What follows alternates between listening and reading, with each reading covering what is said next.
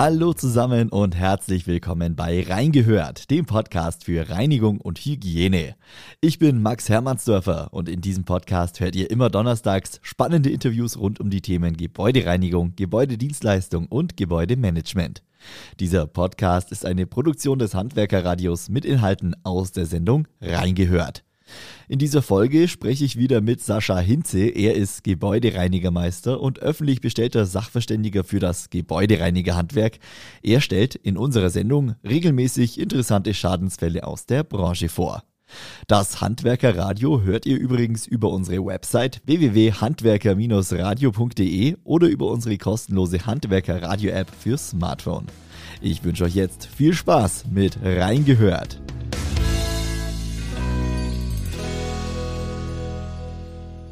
Hallo Sascha. Hallo Max, schön, dass ich wieder bei dir sein darf. Freut mich ebenfalls, Sascha. Wir sprechen über einen weiteren Schadensfall aus der Gebäudereinigung. Heute geht es um eine Farbänderung bei Natursteinfliesen. Erzähl doch mal, wie sieht dieser Fall aus?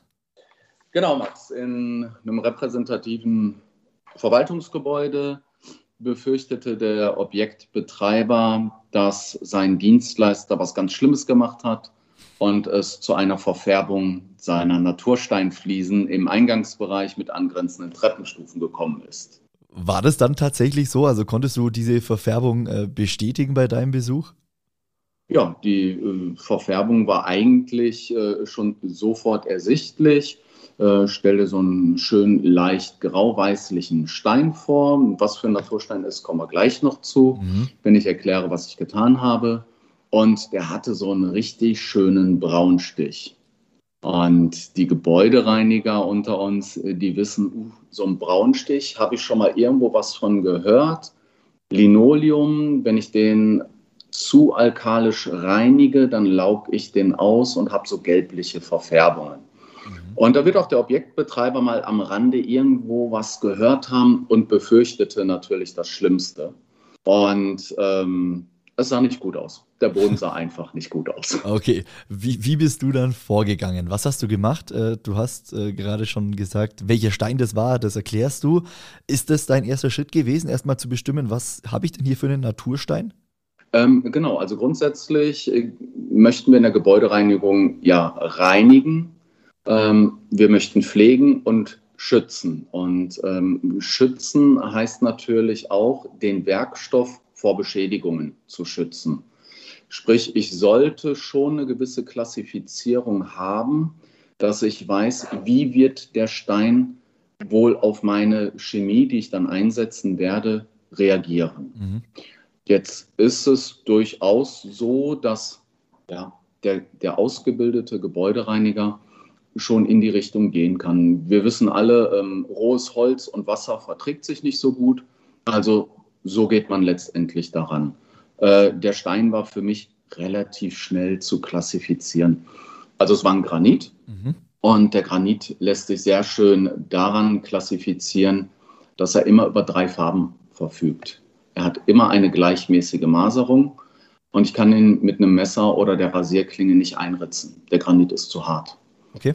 Und darüber hinaus reagiert der Granit auch nicht auf Säure. Mhm. Und entsprechend weiß ich im Vorfeld schon, okay, sieht aus wie Granit und dann arbeite ich das tatsächlich auch schnell im Kopf ab. Jetzt sind natürlich die, die alten Meister unter uns, ähm, die machen noch einen Test vielleicht und sagen, okay, das funktioniert, das ist Granit. Bin also folgendermaßen vorgegangen, habe meine Mikrofaser genommen, ähm, nehme tatsächlich immer ein Tuch erstmal, kein Mob, auch wenn es hier um den Boden geht, ähm, weil ich lege meine Musterfläche lieber mit, ähm, mit dem Mikrofasertuch mhm. an.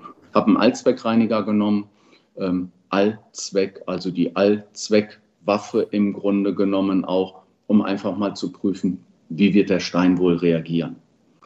Ich wusste schon sofort, eigentlich kann es keine Beschädigung sein, denn im Randbereich hm, war er auch bräunlich, aber nicht ganz so schlimm.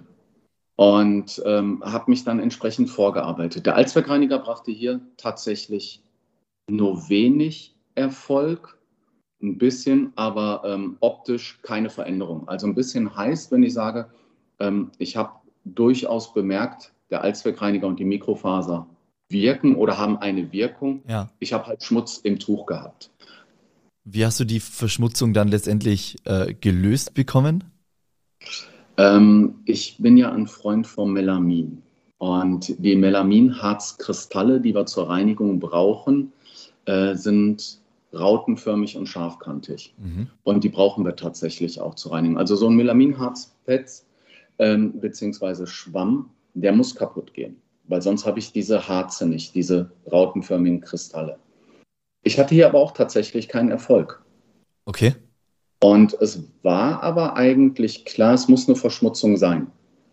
Der Randbereich war weniger verschmutzt. Aha. Verfärbung habe ich ausgeschlossen. Und naja, was ist denn ähm, gelblich-rötlich, Max? Gelblich, rötlich, ja, normaler Dreck, normaler Schmutz.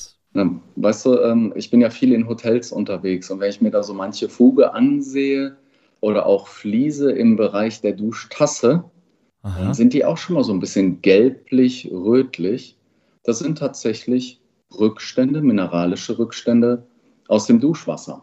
Aha. bin also folgendermaßen vorgegangen und habe ähm, erstmal einen Teststreifen ins Leitungswasser gehalten. Und was, hat, was kam da raus? Hartes Wasser. Das heißt, ein hoher mineralischer Anteil. Und ähm, ich habe gerade gesagt, der Granit ist säurebeständig. In dem Fall setzen wir ähnlich wie bei der Zementschleierentfernung ein Produkt auf Amidosulfonbasis ein. Und siehe da, es waren tatsächlich Verkalkungen. Okay. Ähm, die hat der Dienstleister über einen großen Zeitraum nie weggebracht. Aha. Und entsprechend habe ich immer mehr Aufbau gehabt. Also ganz übertrieben gesprochen hat er angefangen, Stalagmite zu bilden. Also die Tropfen aus der Tropfsteinhöhle, die von unten nach oben wachsen. Wow. Das ist jetzt wirklich sehr übertrieben, aber so kann man sich vielleicht bildlich vorstellen. Mhm. Das heißt, mit jedem Reinigungsvorgang hat er Rückstände auf dem Boden hinterlassen und auch dann Schmutz darin mit eingebunden. Das heißt, ursächlich für diese Verfärbung, in Anführungszeichen, für diese Verschmutzung war dann schon ja, der Dienstleister, der nicht richtig gereinigt hat. Genau, also er hat nicht erkannt, ne, ich will gar nicht sagen, nicht, nicht richtig gereinigt, geht immer in die Richtung, er hat richtig böse was falsch gemacht. Ich glaube, es war einfach Unwissenheit, Mhm. ähm, dass man gar nicht in Betracht gezogen hat, wenn ich die Möglichkeit habe, der Boden wasserbeständig ist und auch nicht säureempfindlich. Also auf dem Marmorboden funktioniert es natürlich überhaupt nicht. Also bei allen kalkgebundenen Steinen, der saure Reiniger soll mineralische Verschmutzung entfernen und er unterscheidet nicht zwischen Schmutz und Mhm. Stein. Er hätte hier in dem Fall tatsächlich zwischendurch auf ein leicht saures Produkt wechseln sollen. In dem Fall hätte wahrscheinlich gereicht, einmal im Monat, dann wären diese Verfärbungen nicht aufgetreten. Ist das denn jetzt auch die Lösung äh, für dieses Problem gewesen, dass da der Dienstleister geschult wurde, dass dem das erklärt wurde, wie äh, diese Verfärbung, diese Verschmutzung zustande kam und ja, dann letztendlich auch dieses Problem behoben werden konnte? Genau, das war relativ äh, schnell behoben, denn der Dienstleister war auch sehr froh, dass sich die Wogen schon innerhalb des Ortstermins glätteten, nachdem auch der Objektbetreiber gesehen hat, okay, hier, hier ist was passiert, aber eigentlich ähm, ist ja keiner drauf gekommen. Man, man hat ja auch immer so ein bisschen den Objektbetreiber, dass er sagt, hier, schau mal, du hast es deinem Dienstleister gesagt, der hat das alles verfärbt, das stimmt ja gar nicht, das liegt an deinem Wasser. Wo ist denn deine Enthärtungsanlage? Also da kann man natürlich auch immer mit so zwei, drei Sätzen während des Ortstermins den Ball wieder so dem Dienstleister zuspielen, dass man auch sagt, okay, komm, du kriegst ja auch eine Sonderreinigung verkauft. Mhm. Ähm, genau, also es konnte tatsächlich dann mit ähm, einem Zementschleierentferner gearbeitet werden ähm, auf Amidosulfonbasis und das Problem war dann relativ zügig gelöst. Ähm, dabei nie vergessen, immer wenn die saure Produkte auf ich sag mal jetzt ganz salopp, einen Fliesenboden oder auf Fliesenwänden einsetze. Ich sagte gerade, Max, der Reiniger unterscheidet nicht zwischen dem, was er zerstören darf und was nicht. Mhm. Ähm, auch das Fugenmaterial ist in der Regel mineralisch und wird dann durch die Säure langfristig als Allmählichkeitsschaden zerstört. Also da tatsächlich immer ordentlich vorwässern, klares Wasser aufbringen in Trinkwasserqualität, so dass die Fuge sich wirklich vollsaugen kann, mhm. um da einen Schaden tatsächlich dann zu vermeiden. Das ist, denke ich, auch schon ja, ein Teil der Tipps, die, die du vielleicht zum Abschluss an die Dienstleister mit rausgeben kannst. Fass es doch nochmal ganz kurz zusammen. Was sind deine, ja, deine Tipps, die sich jeder merken sollte, wenn es um so einen Boden geht, um so einen, äh, einen Granitboden? Ähm, was muss man beachten bei der Reinigung? Also tatsächlich würde ich beim Einrichten der Reinigungskammer jedem Dienstleister schon mal empfehlen, einfach mal einen Teststreifen ins Leitungswasser zu halten ähm, ich glaube, da freuen sich auch die Reinigungsmittelhersteller und auch die Hersteller verschiedener Waschmittel, denn wir kennen es auch aus dem Haushaltsbedarf. Ähm, da steht immer dran, wie wir dosieren müssen, je nachdem, wie hart das Wasser ist. Also immer in der Kombination Verschmutzung und Wasserhärte. Äh, du nix, Max, du kennst es selber und hast es schon gesehen. Also tatsächlich, ähm, wenn ich keinen Teststreifen habe, tatsächlich bei den entsprechenden Wasserwerken, Stadtwerken einfach mal online kurz nachschauen.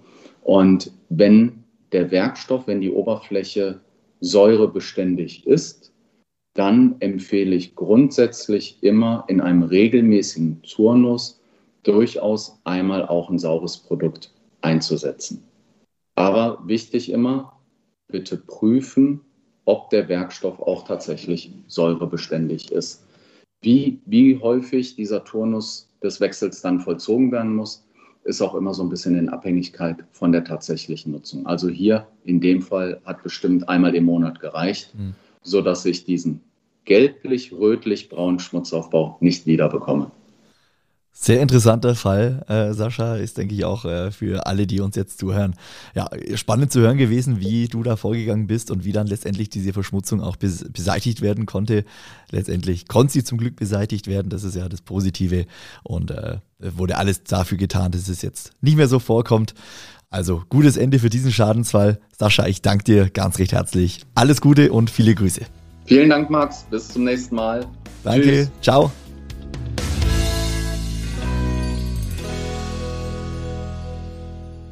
Und das war's für heute mit Reingehört, dem Podcast für Reinigung und Hygiene. Falls euch die Folge gefallen hat, dann lasst gerne ein Abo da. Schreibt einen Kommentar oder empfiehlt diesen Podcast weiter. Ich bedanke mich bei euch fürs Einschalten, wünsche euch noch einen schönen Tag und wir hören uns dann nächste Woche wieder. Bis dann.